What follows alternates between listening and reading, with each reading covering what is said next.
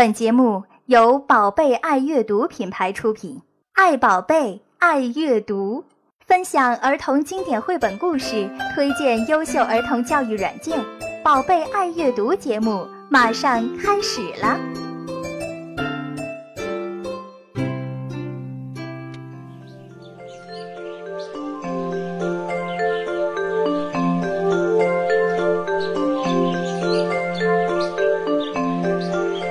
嗨各位听众朋友们，大家好，欢迎来到二零一五羊年第一期的《宝贝爱阅读》节目。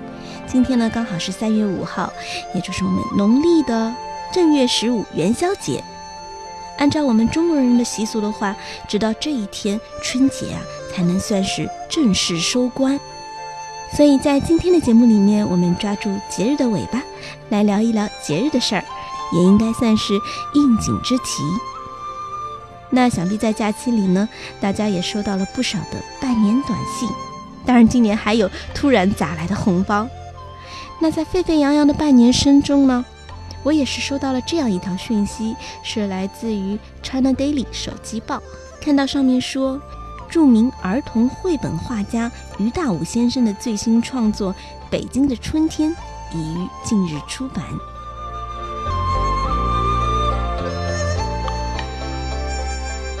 看到这条消息的时候，真的是眼前一亮。首先，因为于大武先生的粉丝非常多，他的北京中轴线上的城市，在我们前一次的节目中也有特别介绍到，已经是成为我们原创图画书的海洋里一部不可绕过的著作。那么，时隔三年才磨出一把新剑，当然是非常让人期待的事情。但是，这条讯息更让人觉得欣慰的地方是。绘本本身能够作为关键词儿上新闻头条，哪怕是在几年前，也还是不太能想象的事情。于是，在得知消息的第一时刻呢，我就订购了这本书，在今天就和大家一起来分享、共读。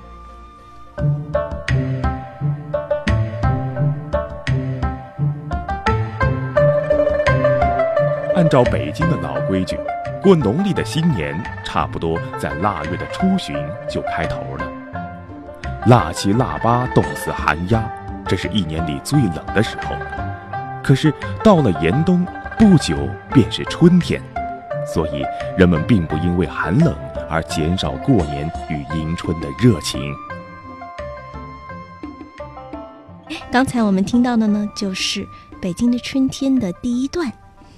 和中轴线上的城市文图均为原创不同的是，北京的春天其实是见题作画，因为文字啊就取自于老舍先生著名的散文。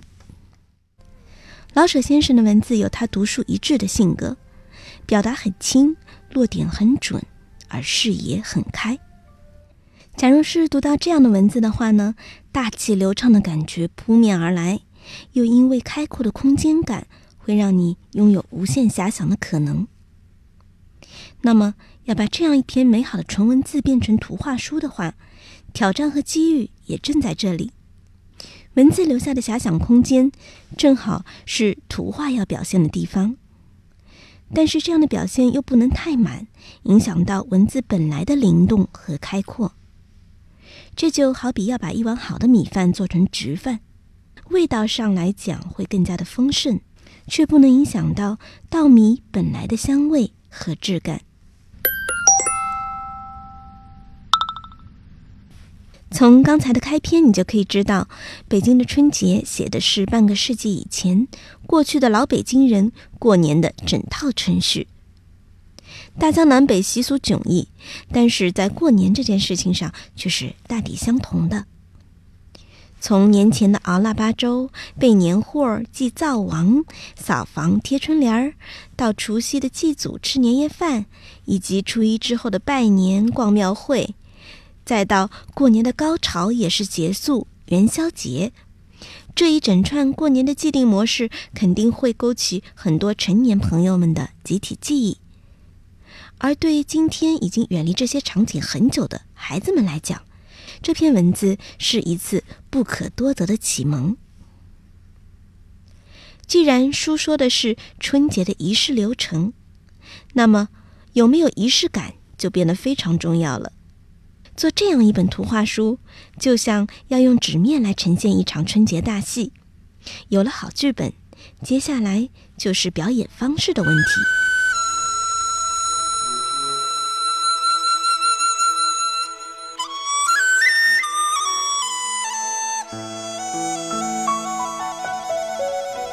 首先啊，是场景的设计。老舍先生发表这个作品是在一九五一年，但他写的主要还是一个节庆的过程，在文章里面并没有提及具体的时间和地点。于老师就把情境定位在民国四十年代，基本上就是他小时候记忆的重现。故事一出场便是钟鼓楼的特写，这是画家原来居住的地方，也是北京典型的老城区。然后画家设计了人物，那是一个父亲带着一个男孩和一个女孩，是北京最最普通的平民家庭的缩影。这一家人贯穿始终，串起了画面，也仿佛是故事的叙事者，让文字和图画有了共同叙述的纽带。随着故事的演进，北京的城门、牌楼、胡同、大街、店铺，一幕幕的。铺展开来，每一个场景中又有非常生动的细节，比如说元宵灯会，几乎每一盏灯的形态和质感都是不一样的。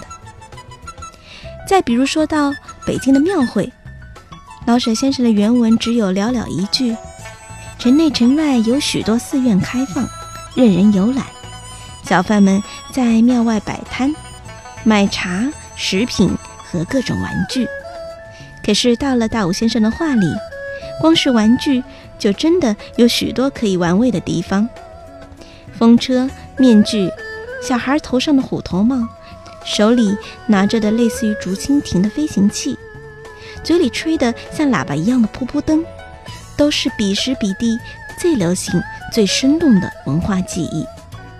这里有非常仔细的案头工作，同时呢，又揉搓进个人的童年记忆。因此，他的画就会呈现出既写实也梦幻的感觉。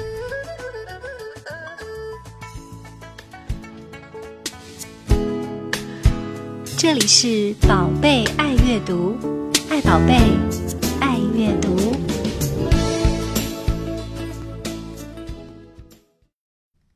比设计场景和人物更难的是原文中戏剧节奏的把握。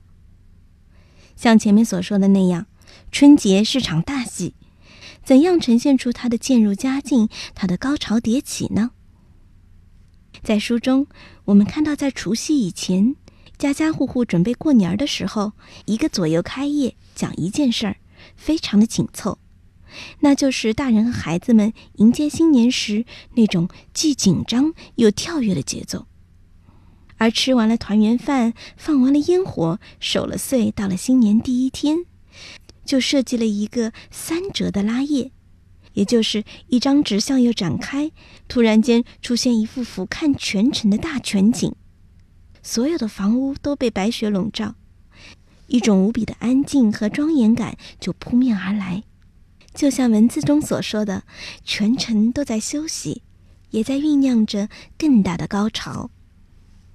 再来看看画面的色彩，起先是明快的白底，有着北方冬天特别清冷却利落的感觉。但是到了腊月二十三，也就是祭灶这个除夕以前的大日子，就突然变成了黄色。一家人围坐在一起吃糖糕，夕阳洒在脸上，那是黄昏的颜色，也包含了一切团聚的温暖的意思。而到了除夕夜，也就是全剧的高潮，火树银花不夜天。按照通常的想法的话，这里应该会画上一个色彩斑斓的页面。可是大武先生却把整个页面都涂成了一个单色玫瑰紫。细想一下，可不是吗？十二点一到，全城烟火绽放，在极致喧哗和极致绚烂的时候，我们只能听到一种声音。也只能看到一种颜色，因为那是一下子被巨大的幸福感包围的感觉。如果只用一种颜色来表示的话，那就是玫瑰。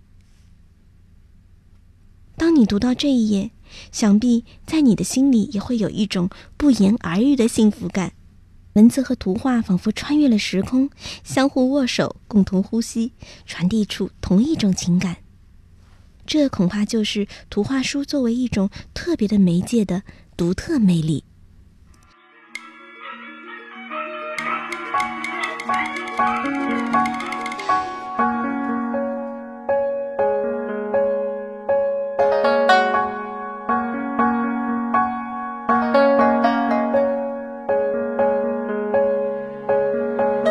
在今天的节目里面，我们和大家分享到了著名的画家于大武先生的绘本新作《北京的春节》。纵观儿童读物市场，以节日为题材的出版物其实是琳琅满目、层出不穷。有一些家长会觉得犯难，到底选什么好呢？因为名字读上去都差不多。也有一些朋友觉得没有什么区别，为什么一定要去买那么昂贵的绘本呢？同样的价格，我都可以在书店或者超市里买一整套带图画的小人书，比如说中国传统节日故事啊、绘本节日故事啦等等。那么我想说，冲着某一个题材去给孩子选书的话，这可能首先就不是一个好的出发点。一本图画书的贵重就在于，撇开它的题材，无论何时打开它，都是一部好的艺术作品。就拿图画的部分来讲，它的画工精致，场景准确且细节丰富，是智慧的创作，而不是简单的复制粘贴。同时，在一本绘本中，图画能拥有直接参与叙事的能力，而不只是文字的解释说明。要不然，您在阅读的可能只能称为插图本，甚至连插图也算不上。另外，有一些爸爸妈妈总觉得给孩子看的话就应该简单可爱，所以大量的出版物都是简笔画的形象。然而，这其实是人为的阻隔了让孩子接触和欣赏更复杂、更高明的艺术，培养更加灵敏的审美力的机会。于大武老师为北京的春节专门写了一个创作后记，这其中谈到了这样一段童年回忆。我个人觉得，这本身就是一个非常好的例子。说有一年过年，父亲带他去场店逛庙会时，他在旧书摊上看上了一本精美的画册，要三块钱。但是当时北京的最低生活费一个月才八块钱，所以三块钱可不是一个小数目。于是那本封面闪着金色光芒的精装画册，就成为了他人生中的第一本画册。也成为了一生的珍藏。可以想见，一个人童年时代的经历会造成多么深远的影响。我想，这是那本画册留在心里的那份精美的感觉，才成就了他其后创造出一样精美作品的基础所在。好了，本期宝贝爱优的节目就要跟大家说再见了。欢迎大家持续关注 Baby Reading 我们的公众微信账号，来和我们持续互动。那么，收听本期以及过往的更多节目的话，就可以登录苹果 Podcast、喜马拉雅、爱听以及听听等播客平台。我是马香，我们下一期节目再见了。